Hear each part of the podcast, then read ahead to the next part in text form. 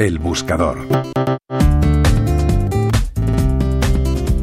No es fácil entender el progreso y la evolución humana cuando tenemos tantos adelantos a nuestro alrededor sobre cuyo origen nunca nos hemos puesto a cavilar. Hablemos de la conservación de los alimentos. Hoy parece una obviedad, pero hace millones de años no lo era. La paleontología utiliza un término llamado cognición causal. Esto quiere decir que nuestros antepasados fueron capaces de relacionar causas y consecuencias de hechos que ellos observaban de manera fortuita. Por ejemplo, en algún momento se dieron cuenta de que el frío preservaba, así que buscaron producir frío o buscaron lugares fríos en los que conservar los alimentos. Más adelante de la observación pasamos a la mejora. Esta mejora tiene lugar porque hay un proceso creativo que permite incrementar la efectividad de aquello que ha sido observado de manera fortuita. En todo este proceso observamos un incremento en las capacidades cognitivas de nuestros antepasados. Eran más hábiles transmitiendo sus conocimientos y el resto era más hábil entendiéndoles.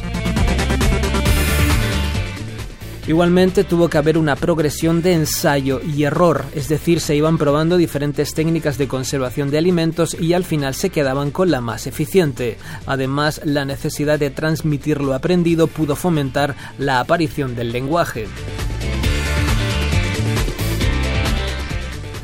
De manera que estas serendipias, estas observaciones de hechos casuales de los cuales ellos extraían ideas para mejorar, tuvieron que darse de modo abundante.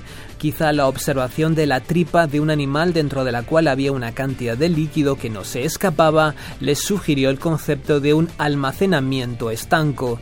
En ese momento hubo de haber otra vez un proceso de creatividad, más un ensayo-error, más un proceso de deducción a partir de un hecho natural. Por ejemplo, los ahumados pudieron surgir observando que los alimentos que se quedaban cerca del fuego se conservaban mejor.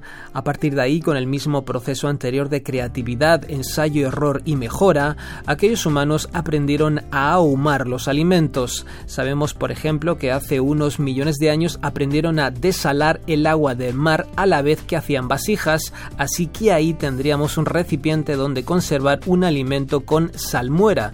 Por todo esto hay que hablar de cognición causal y, por qué no decirlo, cognición casual. Juan Pablo Arenas, Radio 5 Todo Noticias.